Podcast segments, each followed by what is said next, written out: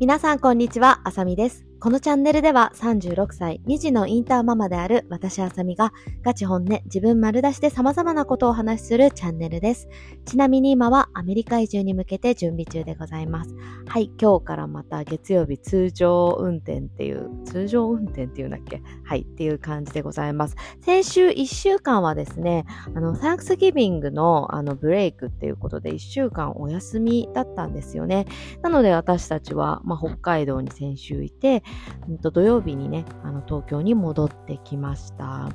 ということでですね、今日はそのサンクスギビングにちなんだお話をしていきたいと思うんですけど、私のね、娘のクラスで親に親に対する宿題があったんですね。そのサンクスギビングに関わる。で、それは何かっていうと、その自分の子供に対して、こう、thanks for あの、感謝してることを、えー書いてきてください。みたいな感じで紙を渡されて、I am thanks for なんとかかんとかって書いて、because なんだらだらだらっていう感じでそこに理由を書くみたいなあの紙を配られたんですね。で、ちなみに結構大きい紙なので、なんかイラストとか、もし書けたら書いてきて、みたいな感じで、あの、イラストを書くスペースもたっぷりあるっていう感じなんですよ。で、私はね、この、ま、宿題を、あの、先週、あの、もう先生からいただいてて、まあ、すっかり忘れててね、今日、あの、子供たちが学校に行った後にね、やったんですけど、まあ、それは別にいつまでに出さなきゃいけないっていうのは全然ないので、まあ、遅れてるとかではないんですけど、まあ、今日やったので、明日、ね、娘が持っていくっていう感じになるかと思います。でね、まあ、それは置いといて、そう、それでさ、その、まあ、何に対して、まあ、自分のね、その娘に対してどんなところ感謝してるかっていうことをね、まあ、その宿題をやるにつれ、やるために考えてみたんですね。そう、それでね、私なんか普段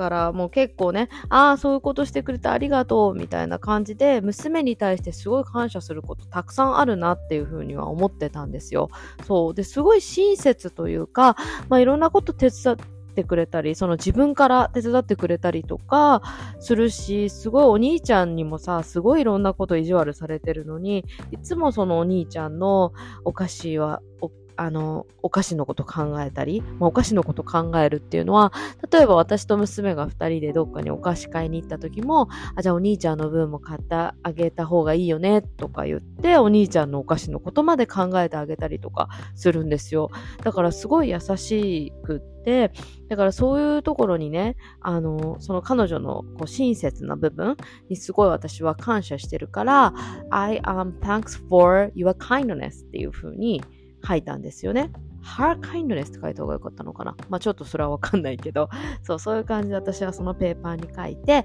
because のところで、えっ、と、どんなね、あの、ところ、どんな風な、こう、どんなところをこう優しくっていうかそう、あの、親切で優しかったかなっていうことを考えてたんですよ。でね、いざ考えてみると、全然思いつかなかったんですよね。そう、私ね、でもね、普段からすごいで優しいありがとうと思ってるのに、なんかこう、ちゃんと考えてみると、全然頭に入ってこないというか、もう思いつかなくって、いや、なんかあんなにいつもあるのに、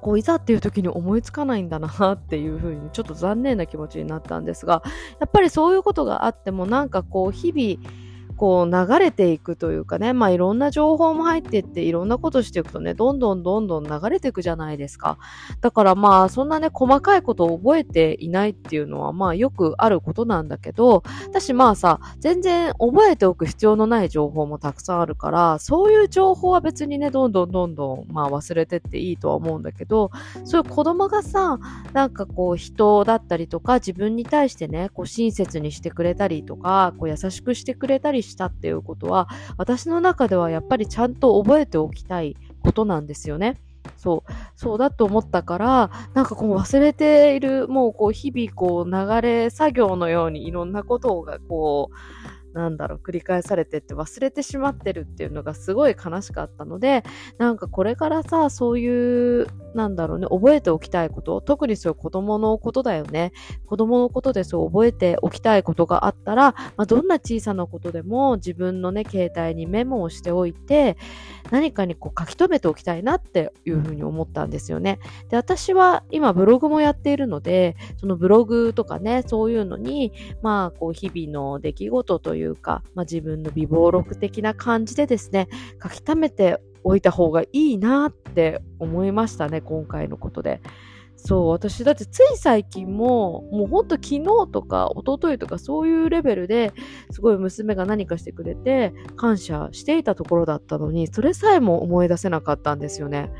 いやーほんとまあ記憶力がね、すごい低下してるってていうのもあるけれども、やっぱりなんかこう入ってくる情報が多ければ多いほどいろんなことを覚えられなくなるなって。そう自分の記憶力の低下もあるし、なんか情報が多すぎるっていうか、うん、入ってる情報が多すぎるような気がするんですよね。そう。だからまあなんか情報を厳選していきたいっていうのもあるし、あとはその自分が覚えておきたいことっていうのは何かにね、やっぱ書き留めておいて、こうアウトプットするというか、うん、アウトプットっていうかまあ残しておくっていうことをね、これからもこれからはね、していきたいなっていうふうに思ったんですよね。そう、そんな感じで、はい、今回はそのサンあのサンクスギビングのね、ことで、こう娘にこう感謝する、感謝してることをね、こう考えてる時にね、なかなかこう、普段あったことを思い出せなかったので、まあ、ショックを受けたということで、こんなことを思っております。というお話でした。はい、最後まで聞いてくださってありがとうございます。今日も素敵な一日をお過ごしください。バイバーイ。